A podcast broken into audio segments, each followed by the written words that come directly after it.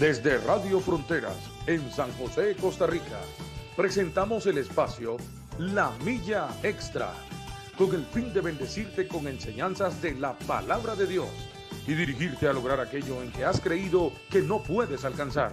Camino, esfuerzo, logro. Vamos hacia una milla más, una milla extra. Su estación, Radio Fronteras, desde San José, Costa Rica, presenta Una Milla Más. Solo queda la experiencia y la razón. Y seguir caminando, y seguir tú soñando, sin ver atrás. Muy buenos días, mis queridos y amados hermanos, amigos y todos los que nos escuchan a través de esta de esta emisora, su emisora Radio Fronteras o Frontiers Radio. Reciban un cordial saludo de parte de este servidor Andrés Díaz y de parte de nuestro Señor también muchas bendiciones. Eh, hoy un nuevo día, eh, gracias al Señor por su misericordia, por su amor. Martes 10 de enero del año 2023, ya estamos avanzando en el, en el, en el calendario, como dicen, ¿verdad? Y damos gloria a Dios porque nos permite eh, nuevamente estrenar misericordia. Cada día nos permite estrenar misericordia. A pesar de las vicisitudes, situaciones que uno esté pasando, Dios tiene misericordia cada día. Así que no tenemos que desfallecer, nuestra fe no tiene que, decaer. Tenemos que estar siempre atentos, siempre ahí al pie del cañón, como dicen, listos, preparados, ¿verdad? Eh, eh, esperando siempre a nuestro Señor Jesucristo, ¿verdad? Que esa es nuestra esperanza más, más grande y manteniéndonos firmes en la fe, manteniéndonos firmes siempre en lo que hemos en lo que hemos creído, en nuestro fundamento que es Jesucristo. Él es el que nos sostiene, el que nos mantiene, el que nos da la fuerza, el que nos da la vida y nuestra esperanza, nuestra esperanza viva, esa, esa salvación que nosotros, este, que Cristo nos da a través de su sacrificio, es la que nos mantiene eh, vivos, como dicen, lo que nos mantiene, porque antes estábamos, dice la palabra que antes estábamos muertos en delitos y pecados, pues ahora ya hemos pasado de, la, de la oscuridad a la luz y eso gracias a nuestro Señor Jesucristo. Bueno, son las 7 con 12 minutos, eh, las disculpas del caso, hoy arrancamos un poquito más tarde de, lo acostumbrado, eh, pero aquí estamos continuando con, la, con el estudio de la primera epístola o la carta de Pedro. Igual que el martes pasado está conmigo eh, mi hermano el pastor Randall Gamboa. Randall, bendiciones y buenos días. bendiciones, Andrés. Buenos días a usted y a todos los hermanos que nos están escuchando y a las hermanas. Estamos muy agradecidos con Dios. Ya hoy es martes 10, ¿verdad? 10 de enero. La semana pasada estábamos con la carta al apóstol Pedro, la primera carta al apóstol Pedro que le escribe a todos esos cristianos eh, que habían tenido que huir, que se habían ido a refugiar a otras regiones y hoy vamos a continuar. Vamos por el capítulo 1 todavía, en el versículo 17, ¿verdad? De Pedro le sigue escribiendo, pero también estamos muy contentos con, con, esta bonita mañana, Andrés. Ayer llovió bastante y siento que se refrescan las calles, los campos, se ponen verdes otra vez los acatitos. Ya teníamos como poco más de dos meses, que no llovía. Entonces yo creo que esta, esta lluviecita pues, pues cae bien, ¿verdad? Para refrescar, refrescar los jardines. Y también muy contentos porque Dios nos da un día más, una oportunidad de hablar de su palabra, de poder conectarnos, Andrés, y consultar la Biblia, indagar, inquirir, preguntar, saber cómo qué es lo que Dios quiere decirnos a nosotros en esta mañana por medio de la palabra o qué quiere enseñarnos, ¿verdad? Así es. Y saludamos a los hermanos que ya se están conectando.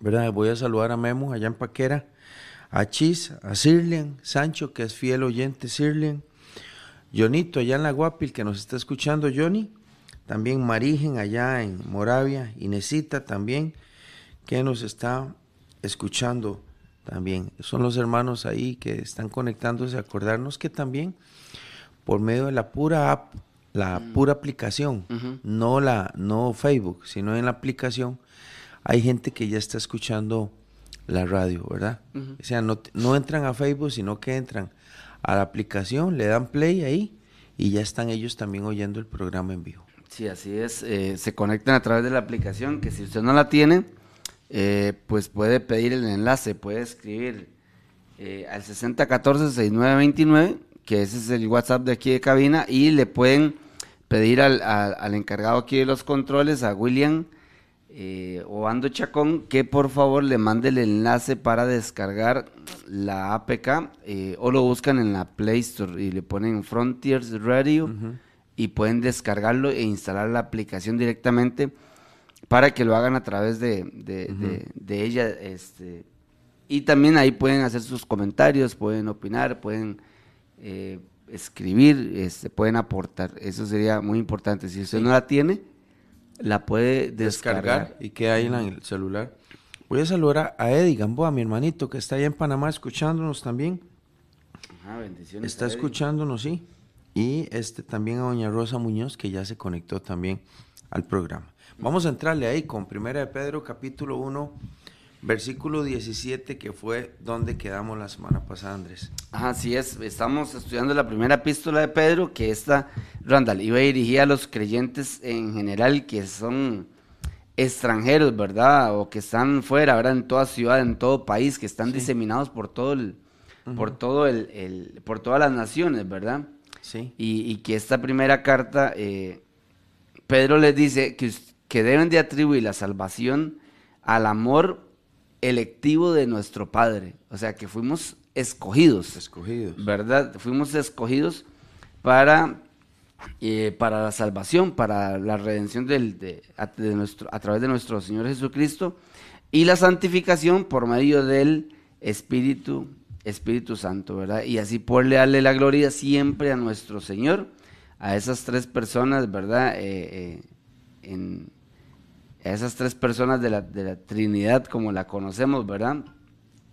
Y que, que nosotros eh, estuvimos conversando el año, el, perdón, la semana pasada también, eh, de ceñir nuestros lomos, decía también uno de los versículos, ¿verdad? Nuestro entendimiento. Nuestro entendimiento, ¿verdad? Nuestros lomos de vuestro entendimiento. hablaba de ser sobrios, eh, de esperar por completo en la gracia, o sea, dejarnos reposar en esa gracia que os traerá cuando Jesucristo sea manifestado. Quedamos en el capítulo, en el versículo 17, ¿verdad? Uh Pedro 1.17.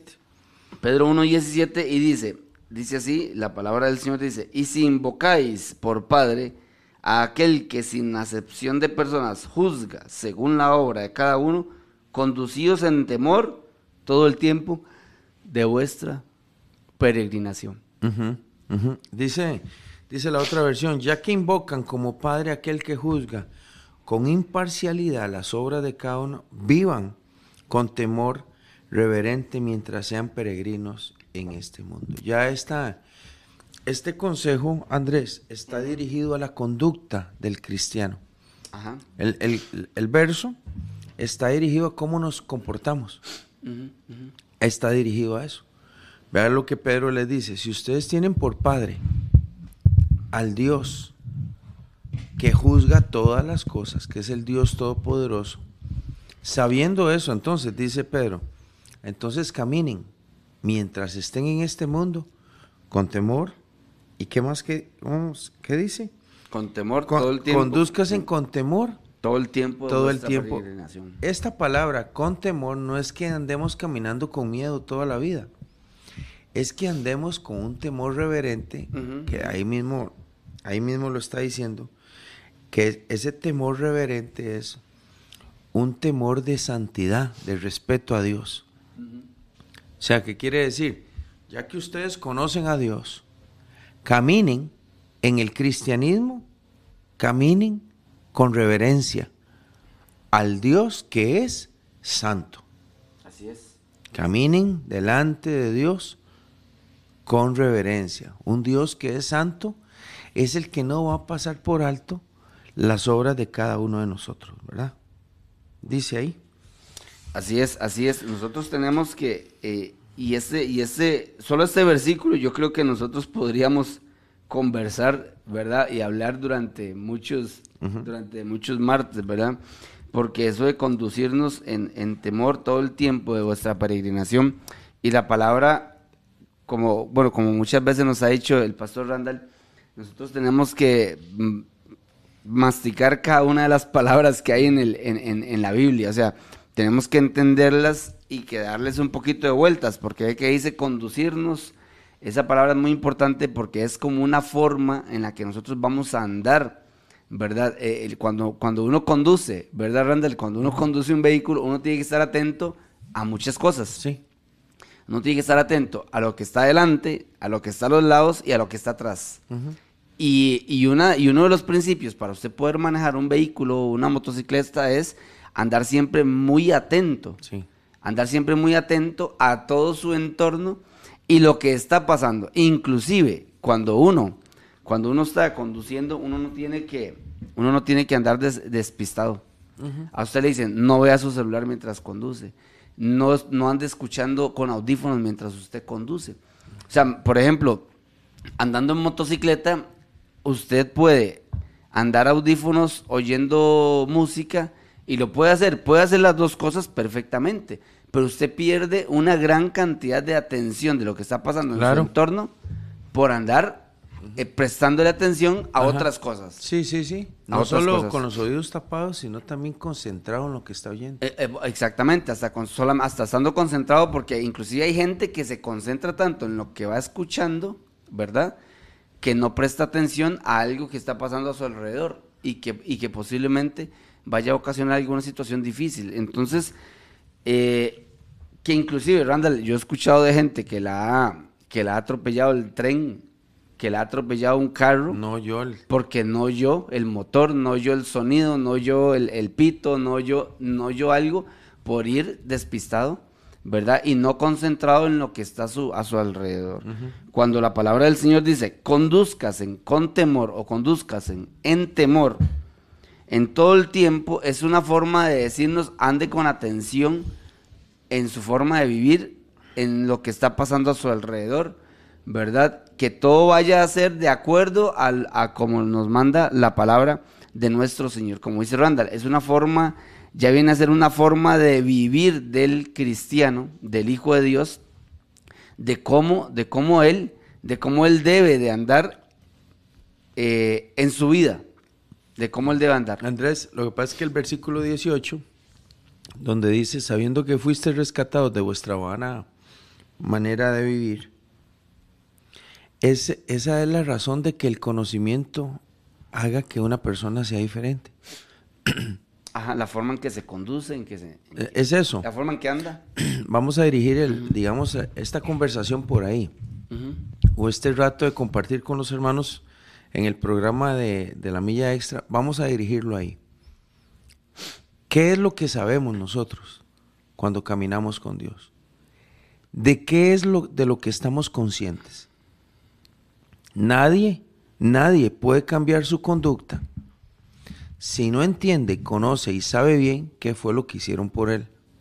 Ajá, ajá. Pedro le dice a los cristianos, caminen en un temor reverente delante de Dios, un Dios santo que todo lo juzga, sabiendo que fuisteis rescatados de vuestra vana manera de vivir. Y es ahí donde nosotros nos hemos desgastado toda la vida queriendo meterle a nuestra vida frutos sin entender, sin conocer, sin haber sido rescatados por nuestra vana manera de vivir. Es que toda la vida nos hemos desgastado, no solo nosotros, sino queriendo ver en las personas un temor reverente a Dios que no, no, que no, que no puede tener. No puede tener un temor reverente a Dios porque ni siquiera sabe qué fue lo que hizo el Padre y su Hijo Cristo en la cruz del Calvario Ajá, por la vida de ellos. Digamos, vamos a suponer que ahorita están conectados algunas personas, pueden, pueden entender o pueden confirmar o podemos deducir por qué hay personas que no pueden caminar con Dios. Intentan, intentan, intentan, intentan caminar con Dios, intentan amar a Dios, intentan, intentan, inte- y oiga, y nunca pueden. Hay gente que en estos días está yendo a la iglesia y dice, yo voy a empezar el año bien. ¿verdad? Y lo hacen en sus propias fuerzas, Andrés. Empiezan a caminar con Dios, ya en febrero no se, no están caminando con el Señor, ni siquiera se congregan. Ahora, ¿qué fue lo que pasó? Que ellos traen a la vida de ellos una desilusión y dice que qué tirada, yo no puedo. No, no camino con Dios. ¿Por qué me cuesta? No, no, no es que le cuesta. Es que usted no ha conocido al Señor. Ajá, ajá. Ni ha conocido qué fue lo que hicieron por usted. Cuando una persona sabe de dónde fue rescatado, de a dónde lo sacaron, de la inmundicia en la que se revolcaba, cómo fue rescatado de esa vana manera, ¿usted cree que una persona va a volver a ser la misma persona de lo que ella era antes? No puede, Andrés. No, no puede, no puede. No puede. Y es ahí donde las desilusiones y el cansancio se acaban. ¿Por qué se acaban? Porque empiezo a caminar con Dios entendiendo desde mi mente, desde mi entendimiento, desde mi desde mi conciencia, Andrés, de lo que yo era, desde mi conciencia, de lo que yo era, ahora ya sé que yo atrás no vuelvo. Así es. Que yo ese, a ese licor, yo no vuelvo. A esa parranda, no voy a volver. No es que me seduce, es que ya no me interesa. A esa vida de pecado, ya no quiero regresar. ¿Por qué no quiero regresar a esa vida de, pecado? Porque he conocido a Cristo. Entonces, hay hombres y hay mujeres, hay señores, hay señoras, hay jovencitas y hay jovencitos que intentan caminar con Dios sin entender qué fue lo que hicieron por ellos. Le tengo una mala noticia, pero es una muy mala noticia. Si usted no llega a entender en el espíritu y en su mente qué fue lo que hizo Cristo en la cruz por ustedes, ustedes pueden seguir intentando toda, toda su vida, caminar con Dios, cansarse, agotarse, desilusionarse y terminar en el infierno, porque nunca comprendieron o nunca recibieron al verdadero Salvador de su vida. Así es. Es que los intentos fallidos son muchos. Ve Andrés, hay gente que se cree buena. Y hay gente que dice, pastor, yo soy una persona tranquila, yo soy una persona buena, yo soy una persona que no me meto con nadie. Yo no sé por qué a mí me cuesta caminar con Dios. usted no es buena ni es bueno. Nadie es bueno ni nadie es buena. La Biblia dice que no hay justo ni aún uno. Desde el predicador más santo que ha habido en esta tierra hasta el hombre más desdichado, todos todos somos malos. No podemos nosotros decir, eh, yo tengo algo bueno. Entonces necesitamos salvación. Así es. Necesitamos que alguien nos saque el lodo cenagoso. Necesitamos un rescate. Sí, eso es un rescate. Necesitamos que alguien nos meta la mano, nos saque con su mano derecha, con su diestra poderosa y nos diga, ya no quiero que camine ahí. Si eso no sucede, Vamos a hacer como el caballo metido en aquel foso, tratando con las patas de querer salir del pecado y de la inmundicia, y vamos a terminar siempre hundiéndonos más. Siempre. Tenemos que ser rescatados. ¿Qué es lo que Pedro dice, Andrés? Dice, caminen delante de Dios con temor reverente. Ajá. ¿Por qué tenemos que caminar? Dice Pedro, ¿por qué? Porque los que saben que fueron rescatados de una mala manera de vivir, saben que van a caminar en la santidad del Señor. Si ustedes no entienden eso, si ustedes no entienden eso, jamás pueden tener temor de Dios. La gente dice, vieras que yo tengo temor de Dios, de verdad, yo, yo amo a Dios, yo tengo... ¿Cómo va a decir usted que usted tiene temor de Dios si ahora en diciembre se pegó un montón de borracheras? Dígame, ¿quién puede decir que tiene temor de Dios? ¿Cómo va a decir usted si tiene temor de Dios? Si usted anda con un hombre, después anda con otro, después anda con otro, o usted anda con una mujer, después anda con otra mujer. Eso no es temor de Dios. Eso es seguir sin entendimiento de lo que Cristo ha hecho. Usted necesita la salvación del Señor. Y cuando la salvación de Cristo venga a su vida y usted entienda llorando, llorando, porque el arrepentimiento significa eso, que lloremos por la vida que habíamos llevado, por lo que hicimos, por la ofensa a Dios, y que ya no lo puedo volver a hacer. Cuando usted lo entienda, sin pastor, sin iglesia, sin, sin culto, sin canciones, sin, sin radio, conecta, cuando usted entienda bien eso, usted empieza a caminar en temor de Dios. Pedro eso es lo que le dijo a los creyentes en el versículo 18. sabiendo que fuisteis, dice, sabiendo que fuisteis rescatados de vuestra vana manera de vivir. O sea que, la, vida sin Cristo, Randall, así como usted está diciendo, la vida sin Cristo primero es una vida que uno camina en, sus propias fuerzas. Y como, y como somos limitados, no podemos. No podemos. No, no, no vamos a poder. Este, a mí me pasó, a mí me pasaba Randall, y bueno, y, a título personal digo esto, este, yo cuando no conocía del Señor, o cuando el Señor no me había rescatado, ¿verdad? Eh, yo, yo tomaba, yo tomaba mucho, y realmente yo intenté como tres veces pararla. De pararla, sí. Y, lo, y lo lograba por, por, por dos meses, tres meses, seis meses. Y volvía. Y, y volvía a caer. Y volvía a caer. Que inclusive, bueno, hace poquito estuve conversando con un muchacho y, y, el muchacho estuvo muy bien, un, buen tiempo. O sea, estuvo, como dicen, de, aquí en Costa Rica le, le, dicen de paradas. O sea, que estuvo uh, abstemio de tomar, ¿verdad? Durante muchos meses. Y él se sentía, la persona se sentía muy bien, la persona estaba, la persona estaba, este, tranquila. Y yo le decía, pero usted está bien así, no le hace falta nada, ¿cómo se siente? Eh, eh, empiece a buscar del Señor, este, trate de ir a una iglesia, eso lo va a fortalecer, le va a ayudar mucho, lea la palabra, ¿verdad? Este, ore a Dios para que Dios este, lo, transforme, lo cambie. No, no, no, yo estoy bien, yo estoy bien. Así me, así me la, ahí voy un día, voy un día a la vez, me dice, ahí voy un día a la vez, dice.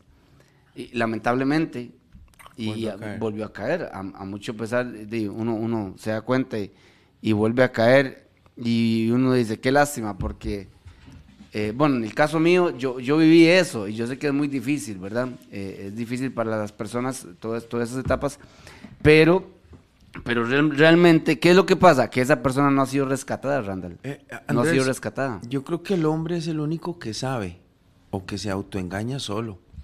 Ajá. Yo creo que es el único ser, ser vivo que, que, que, se mete en la propia terapia él y dice, yo puedo, yo puedo, yo puedo, yo puedo. Yo voy a poder, yo voy a poder. Sabiendo él y conociéndose él que en unos meses va a estar tirado en el piso. Él sabe. Es muy poca la gente que, reconoce esa parte falible, esa parte errante de decir que va, yo no voy a poder nunca.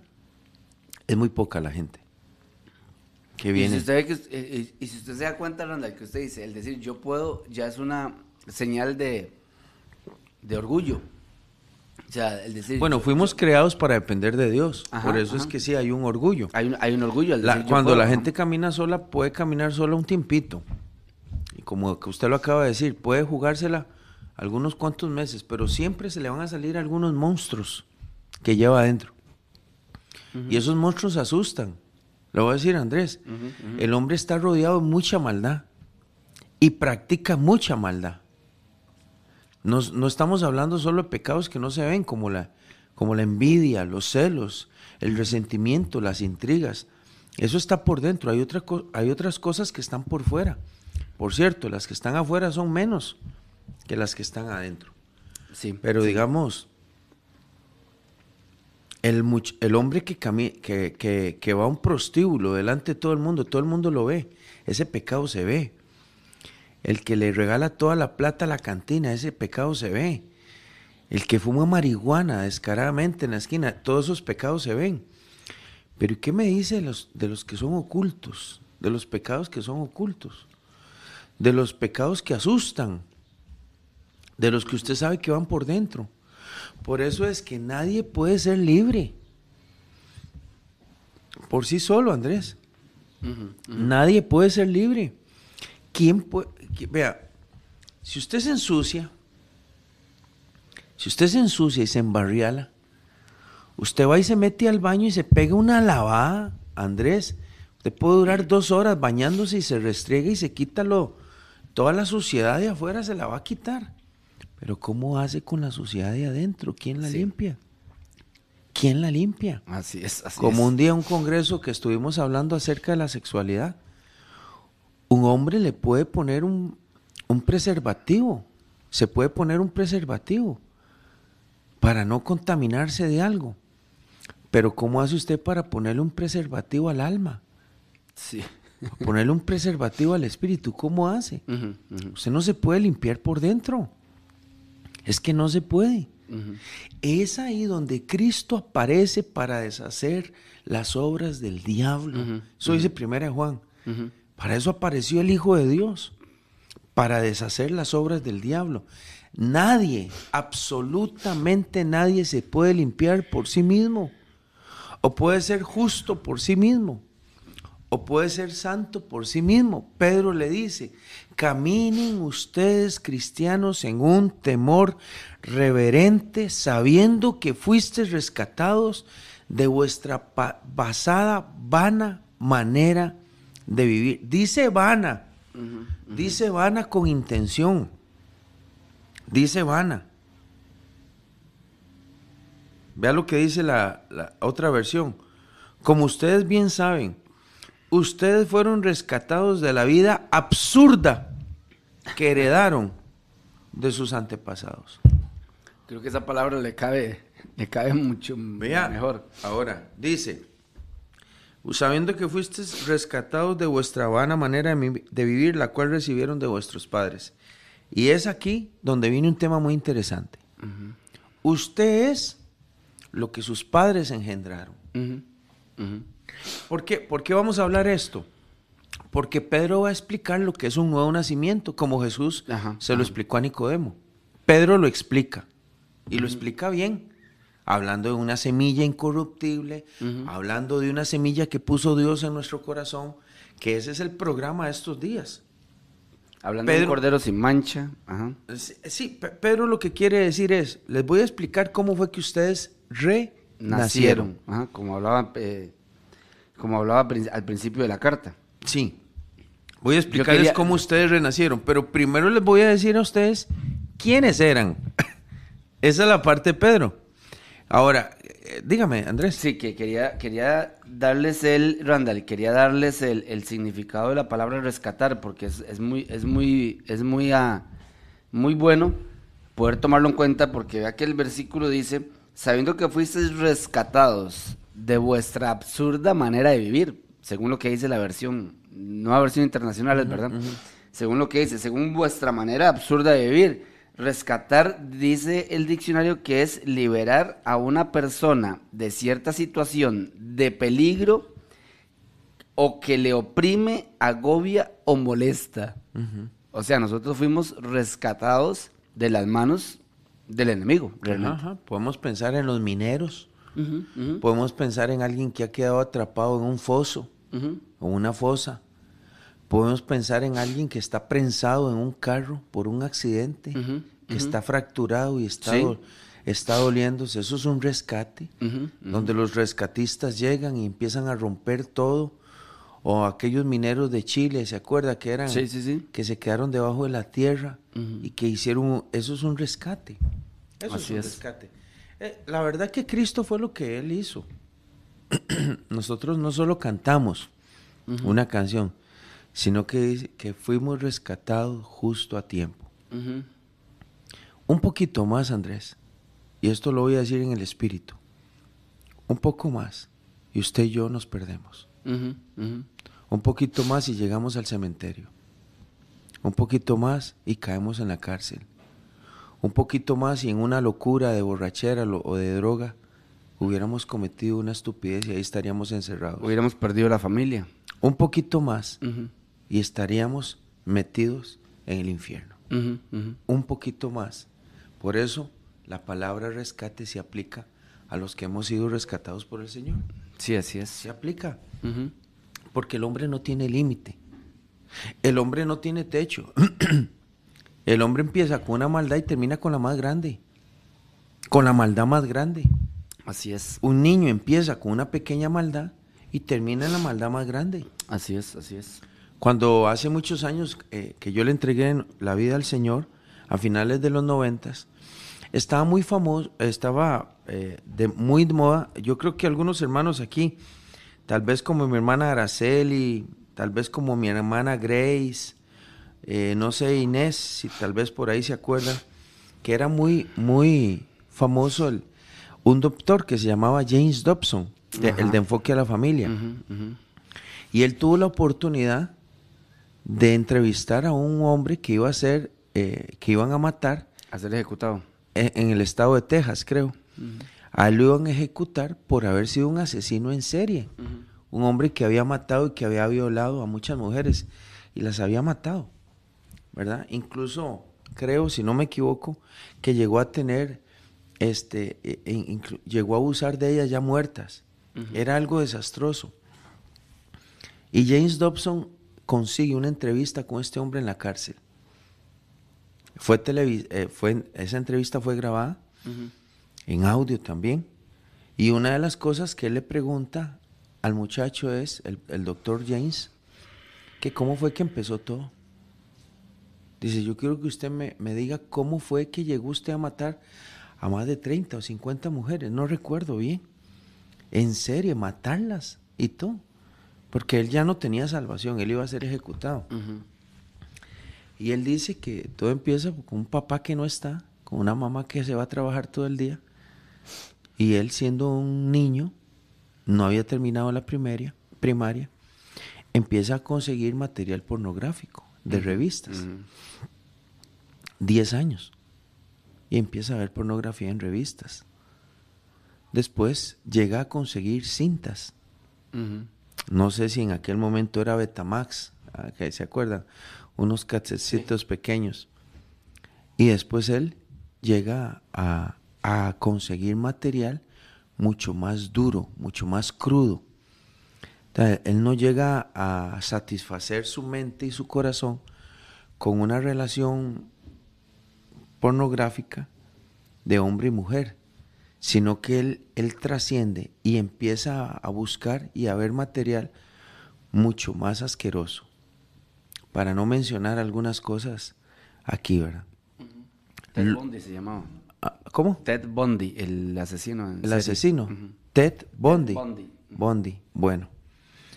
Y él llega a decir que a los 16 años, él estaba ya 16, 17 años, estaba desesperado por cumplir todo lo que él tenía ya en su mente y en su corazón. Él estaba dispuesto, Andrés, a buscar a alguien, a buscar a alguien y hacerlo. No había llegado a la mayoría de edad. Es ahí donde nosotros, Andrés, nos ponemos a pensar que el hombre no tiene límite. Andrés, no tiene techo. Nosotros los hombres, si Cristo no llega y nos detiene, Andrés, nosotros terminamos en barbaridades. Escúcheme bien. Así es, así es. barbaridades. Sí, así es, así es, Randall. El hombre es perverso. Su naturaleza es perversa. Desde, el, desde el Génesis, esto viene en crecimiento y nadie lo va a detener. Hasta el día de hoy.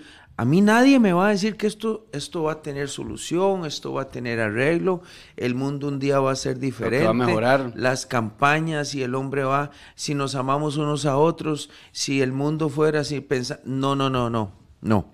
El hombre puede hacer una, un bien social hoy, Ujú. puedes tener un acto de caridad hoy y el mismo hombre mañana está haciendo una barbaridad. Sí, así es. Esa así es su naturaleza. Un hombre puede subir a la presidencia honesto y en un mes estar metido en la cárcel por deshonesto. El hombre no tiene límite. Usted puede ver una foto de un papá con sus hijas, con su esposa. Usted dice, es un hombre normal. hasta que descubre una barbaridad interna que tenía. Sí. Es que los hombres somos así. Los hombres somos así. El hombre sin Cristo es así. Es eh, el hombre y su naturaleza es desastrosa.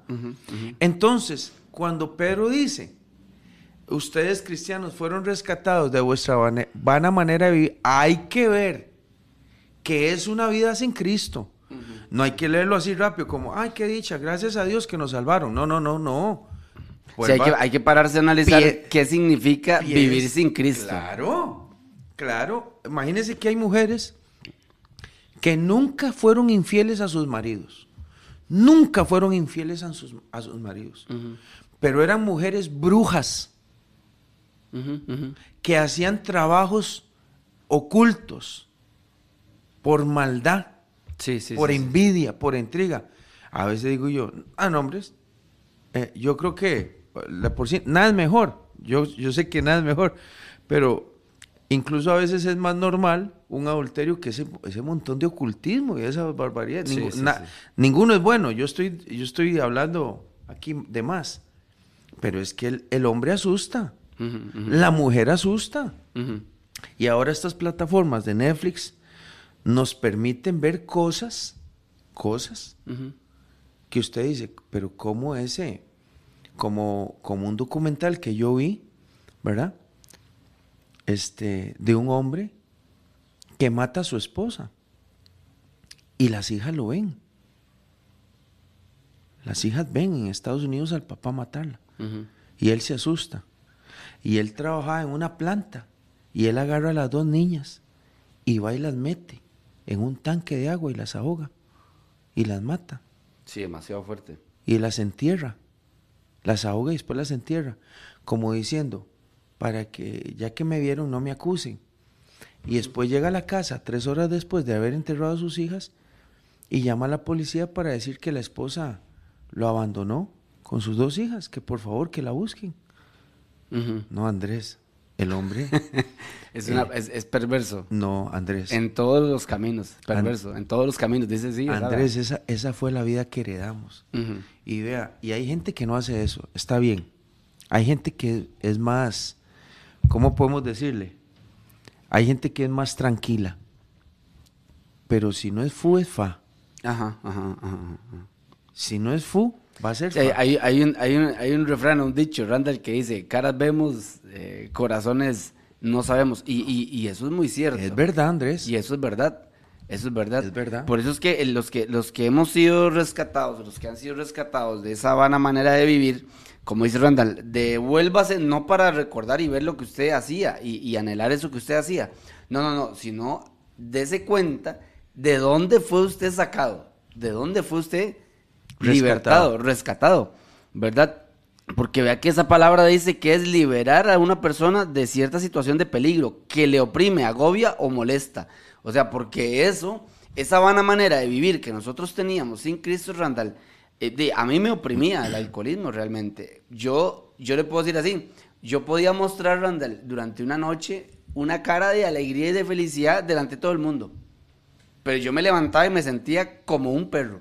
Así, así se siente una persona. Se siente demasiado mal.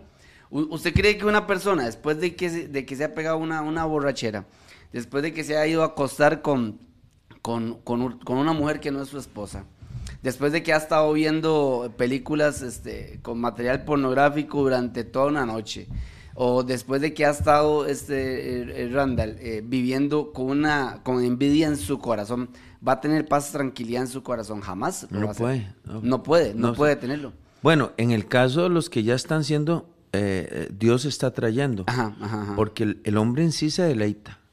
El hombre Sí. se deleita en su pecado. No, sí, pero siempre, siempre hay, Randall, siempre hay una incomodidad. Claro. Siempre, Siempre hay una incomodidad porque a usted algo le dice, eh, no estás bien, no estás bien. O sea, eso no está bien. Ese es el mejor de los casos. Dentro de la inmundicia es el mejor de los casos.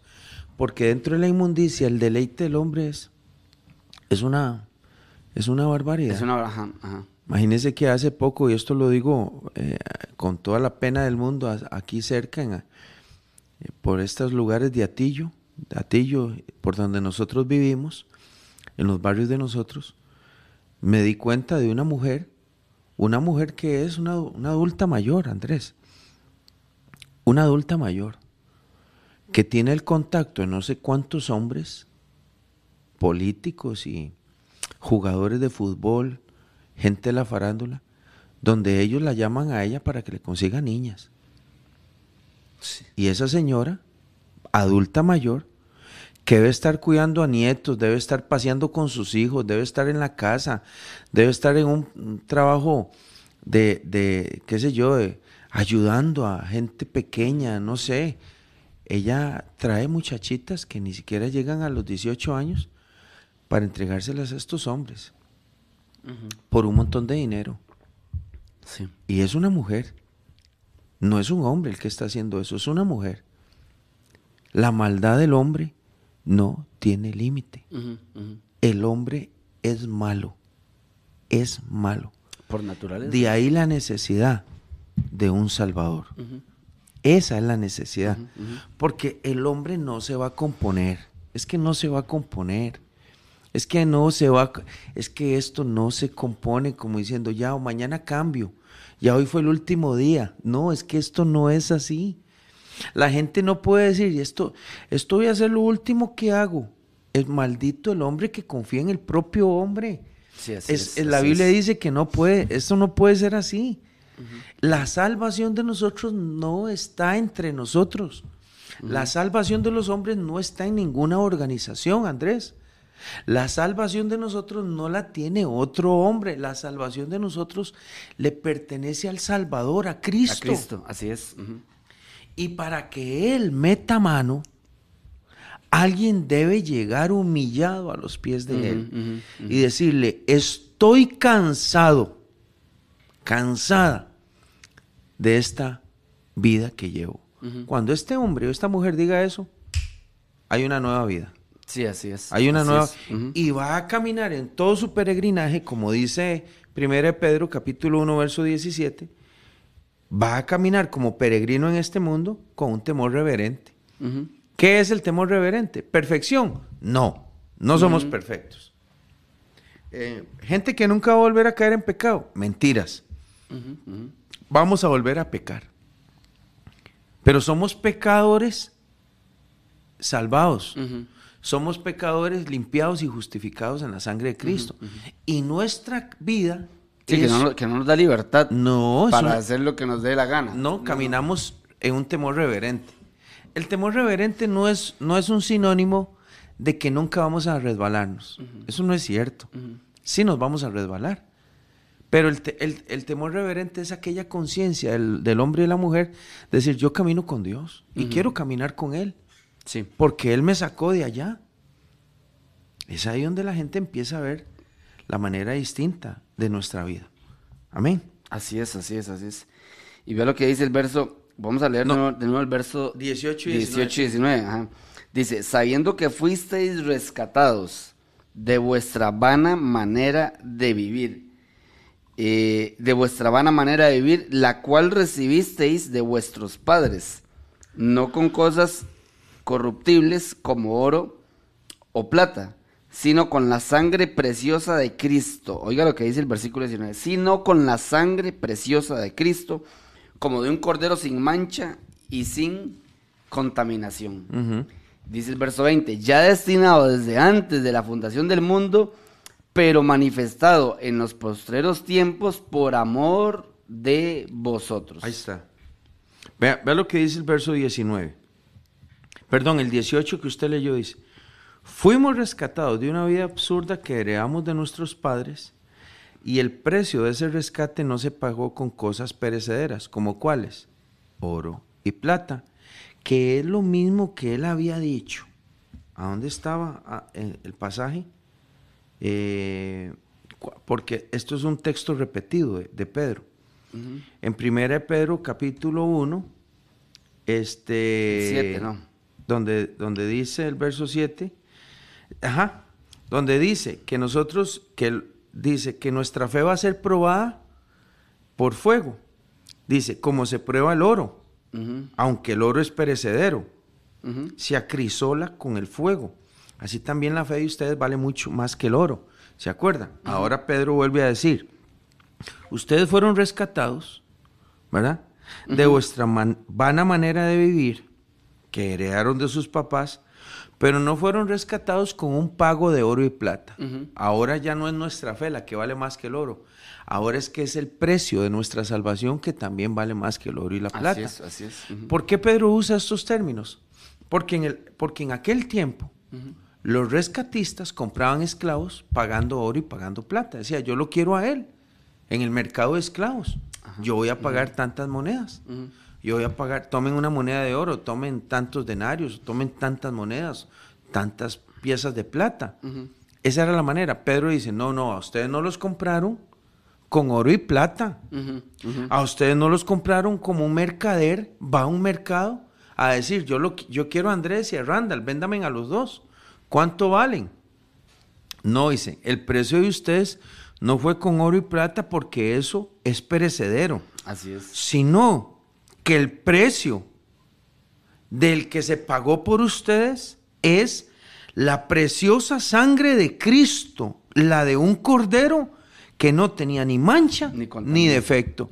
Y es ahí donde el que conozca ese precio ya no puede jamás decir, ¿cómo voy a ser tan barato yo para volverme Para a la vida que vida- tengo? ajá. Así es, para volver a lo que vivía antes. Ese es el precio de nuestra salvación. ¿Cuál? La sangre preciosa derramada de Cristo de un cordero sin mancha. Un cordero sin mancha y sin defecto. Es ahí donde quien le da el valor que corresponde a eso no puede jamás volver a- al mundo. Quien entienda ese precio va a caminar en un temor reverente, Andrés. Ya no puede volver al mundo. Y dice, y dice todo el tiempo de su peregrinación. O sea, hasta que llegue el Hasta el último final. día, el último día de su vida. Hasta O el que- final. que Cristo venga, hasta el final, exactamente.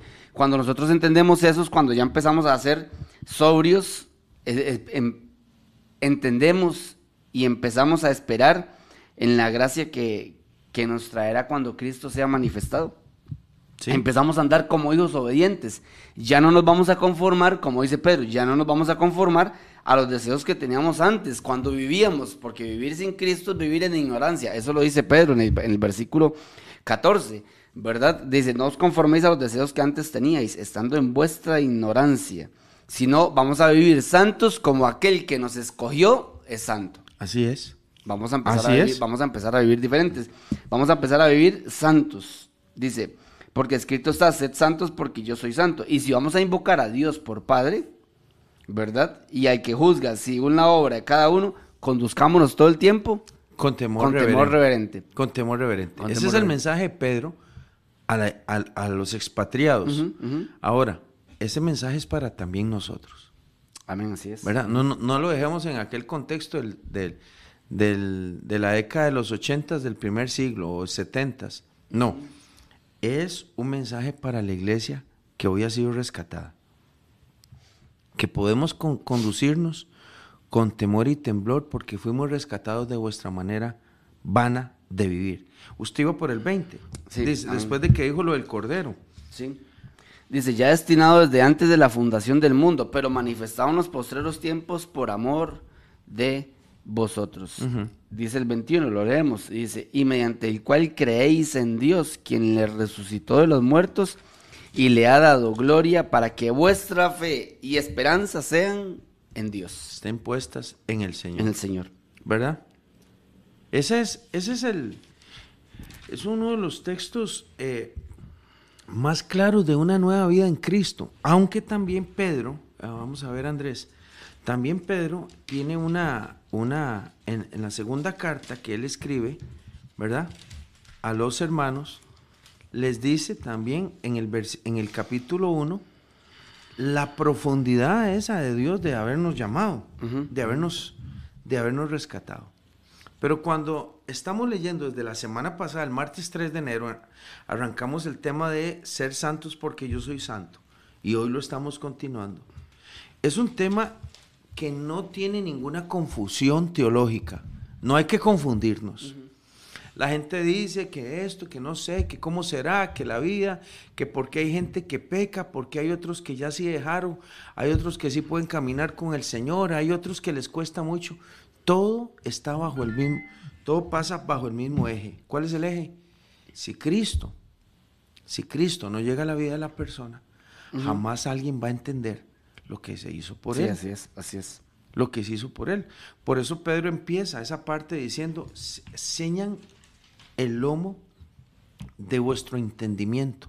Aquí la versión dice, dispónganse para actuar como hijos de Dios con inteligencia, tengan dominio propio y pongan su esperanza completa en la gracia que les ha sido dada Así es. cuando se revele Jesucristo. Entonces, Andrés, podemos concluir esta mañana, cuando Pedro le dice que sean santos como yo soy santo, a un tema de entendimiento. ¿Usted entiende lo que hicieron por usted? Le pregunto a los hermanos que están conectados, ¿entiende muy bien de qué lo sacó Cristo a usted? ¿De dónde lo rescató? ¿Entienden? Sí, sí. Pastor, vieras que no lo entiendo muy bien. Ok, posiblemente usted todavía esté perdido. Y por eso es que usted no diferencia entre blanco y negro. Todavía camina en grises. Porque no sabe la, no sabe la diferencia. Hay personas que en este cierre de año sacaron su verdadera naturaleza. Siguieron siendo las mismas personas que ellos sabían que eran. Por dentro sabían que eran así. O, o personas que cada cierre de año la vuel- vuelven a sacar. La vuelven a hacer. sí, sí. Fie- fiesteros, tomadores, este, eh, lasciviosos, enfermos sexuales, borrachos, marihuanos. Dice, qué raro, viera cómo me cuesta a mí caminar con el Señor. Yo vuelvo a caer en todo esto y todo. Está, está, no está tan complicado. Es un poco sencillo. Más sencillo de lo que usted crea. No ha, no ha entendido quién es Cristo. Ni siquiera ha entendido de qué lo rescató. Porque el día, el día que entendamos quién es Él, No vamos a volver a ser los mismos. Cuando nosotros vamos a la cruz y nos quedamos contemplando la cruz y se nos abre los ojos para ver qué fue lo que pasó ahí con aquella sangre preciosa derramada, usted se tiene que quedar fijo viendo ahí y jamás podrá ser, Andrés, la misma persona. Así es. Pero si usted pasa rápido por la cruz, no lo va a entender. Inclusive hay una marca, Randall. Usted puede decir, usted puede decir a partir de cuándo Cristo lo rescató. El Espíritu da testimonio, exactamente. Usted puede decirlo, usted puede decir, yo fui tal día, o fui tal fecha, o fui tal mes. Ese día pasó algo. tan algo, algo pasó ahí. Ese día pasó. Algo pasó ahí porque usted mismo dice, yo no soy el mismo. usted mismo va a decirlo, yo no soy el mismo. Como dice usted, el Espíritu da testimonio. Ese día de algo lo que ha hecho, de lo que ha hecho, la lo que ha hecho Cristo en la vida de cada uno de nosotros. Exactamente. Y como usted lo dice, no es una vida de perfección. No, no es una vida de perfección, pero sí es una vida de redención, que es muy diferente. Yo vivo como un redimido, como un rescatado, ¿verdad? Como un perdonado, Sí. vivo yo, no como un perfecto. Y eso, y eso nosotros lo tenemos muy claro, porque yo me equivoco, usted se equivoca, eh, ofendemos a las personas a veces, este, nos ofenden, Sí, sí, o sea, pasan muchas La vida situaciones. normal. La, la vida, la vida normal, la vida normal. Pero nosotros, como dice Pedro Randall, no nos conformamos a esos, a muchos deseos que teníamos antes Sí. ya no actuamos igual, ¿verdad? Tratamos de vivir santos porque Dios es santo, como. Él lo dice, ¿verdad? Tenemos que, que poner atentos nuestros, nuestros sentidos, ¿verdad? Nuestro entendimiento. Tenemos que conducirnos, nos conducimos diferente Sí. en la vida, nos conducimos diferente. No porque seamos doña toda, no, no, porque no, lo somos, Randall. No, lo No, es que no somos nosotros. No, exactamente. Es que es Cristo. Es Cristo en nosotros. Sí, es no, Cristo es- en la no vida somos nosotros. Pablo dijo que lo que vivíamos ahora en la carne lo vivíamos en la fe del Hijo de Dios, el cual nos amó y se entregó a sí Sí. mismo por nosotros. Y Pablo dice también que si en algo hemos de gloriarnos, es en la cruz. En la cruz. En la cruz de nuestro Señor Ajá. Jesucristo. O sea que toda, todo fruto de nuestra vida hoy no somos nosotros tampoco. Le pertenecen a Le Dios. pertenece al y, Espíritu. y sirve para darle gloria y honra a Él. Así es. Nos- nosotros vamos por Pedro 1.22. Estoy viendo aquí, Andrés, que la próxima semana vamos a estar si, bueno, si Dios nos, per- nos permite Sí, llegar, así es, claro. ¿verdad? En Pedro 1.22, 1 Pedro 1.22, y vamos a estar hasta 1 Pedro 2, del 1 al 3, que es donde Pablo empieza a hablar del nuevo nacimiento, que tiene el texto paralelo de San Juan 3 de Nicodemo, en la conversación que tuvo Nicodemo el Con religioso Jesús. con Cristo, sí. Entonces, la próxima semana vamos a hablar de lo que es la obediencia, el nuevo nacimiento, la importancia de la palabra. Aquí es donde vamos a enfocarlo, la importancia de la palabra de Dios en el nuevo nacimiento. No de la experiencia cristiana, sino de la palabra De de, la palabra de Dios. Dios, exactamente. Porque exactamente. acordémonos que las experiencias de los cristianos son subjetivas. Cuando digo subjetivas es, no hay que creerle mucho. Le falta, le falta objeto, le, fa- le falta credibilidad, pero a la palabra de Dios no. Le falta ver el fruto. Le va, sí. Entonces, la próxima semana vamos a entrar en el tema de la obediencia y del nuevo nacimiento. Y, y otra cosa, And- Andrés, yo, este, yo quiero darle gracias a Dios por, por, porque este tipo, este tipo de textos nos ayudan a nosotros a entender la vida cristiana. Si no nos ayudan a entender, por lo menos nos ponen a pensar y nos dejan feos. Y decir, ¿por qué? Entonces, ¿qué es lo que pasa, verdad? ¿Qué es lo que pasa? Yo invito a todas las personas que nos están escuchando que si hay alguien que camina ahí como entre dos mares, se agarre con Pedro, no con nosotros. Pedro fue- Agárrese Pedro con él. Vaya, vaya, vaya, búsquelo a él, a nosotros no nos busque. y agarrémonos con estos textos Así es, así para ver, para vernos en un espejo y decir, bueno, ¿qué me falta aquí? Necesito ponerme las pilas en esto, a ver en qué es lo que estoy fallando, ¿verdad? Y si hay alguien que se portó mal, que ha estado navegando en dos mares y todo, vengamos a Cristo, vengamos a Cristo. hay esperanza, todavía hay esperanza en Él. Así es. Así es, así es. Damos gloria a Dios. Por allá hay alguna gente conectada, ¿verdad, Randita? Le creo que, que habíamos mencionado algunos. ¿Usted tiene alguno más por ahí? No sé si... Bueno, ahí yo vi que estaba conectado Sergio Díaz, que es su Ajá, hermano, y sí. Pablo Díaz, así es que ahí lo están vigilando dos hermanos a usted. Y Lourdes, Lourdes, mi ah, hermana Lourdes también. también, está conectada. Lourdes Díaz también está conectada y escuchando el O sea, programa. esto es un, que está- un chat familiar, esto es un programa familiar, Andrés. Damos gloria a Dios porque, porque está llegando la palabra a, a los, al corazón de las personas y eso es lo, eso es lo importante, que, que Cristo sea eh, exaltado siempre y en cada momento. Me decía mi hermano de Estados Unidos, eh, de, de Las Vegas, que él anda recomendándole a todo el mundo el programa, Randall. ¿Está bien? Y, me, y, y que, y que él anda recomendando, escuche la, la milla extra, escúchela porque, para que escuche el mensaje que es bueno. Y, y bueno, y damos gloria a Dios porque, porque así también se extiende la palabra del Señor.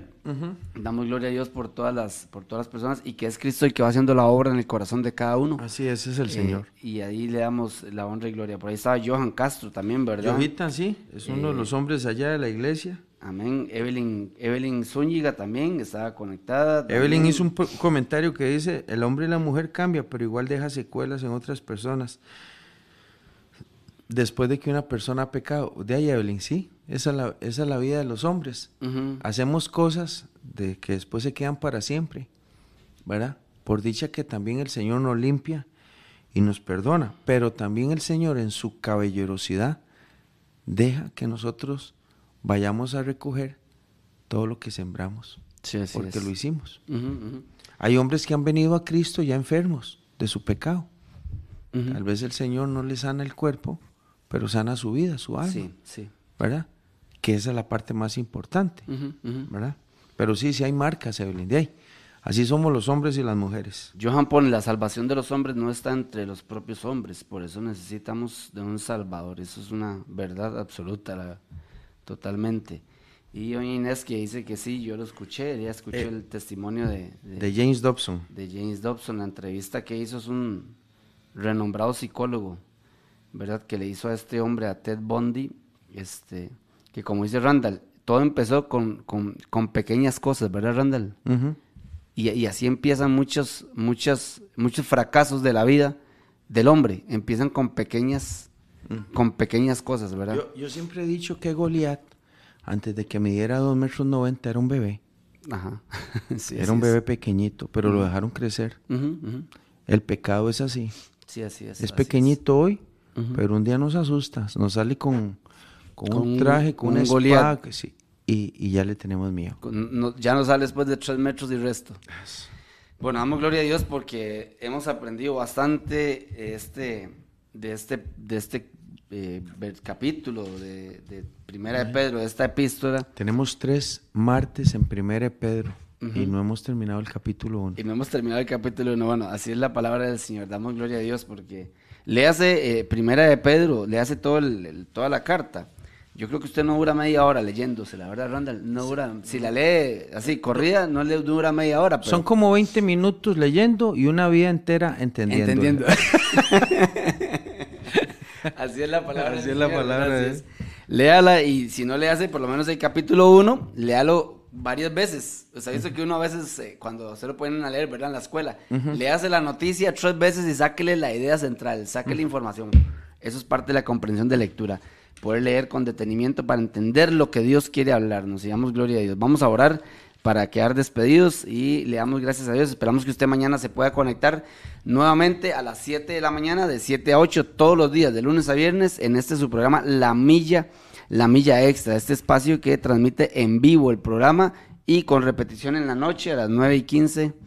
9 y 15 de la noche para que usted pueda estar conectado, que ha grabado en las plataformas eh, de Facebook y YouTube para que usted lo pueda escuchar en cualquier momento que usted guste.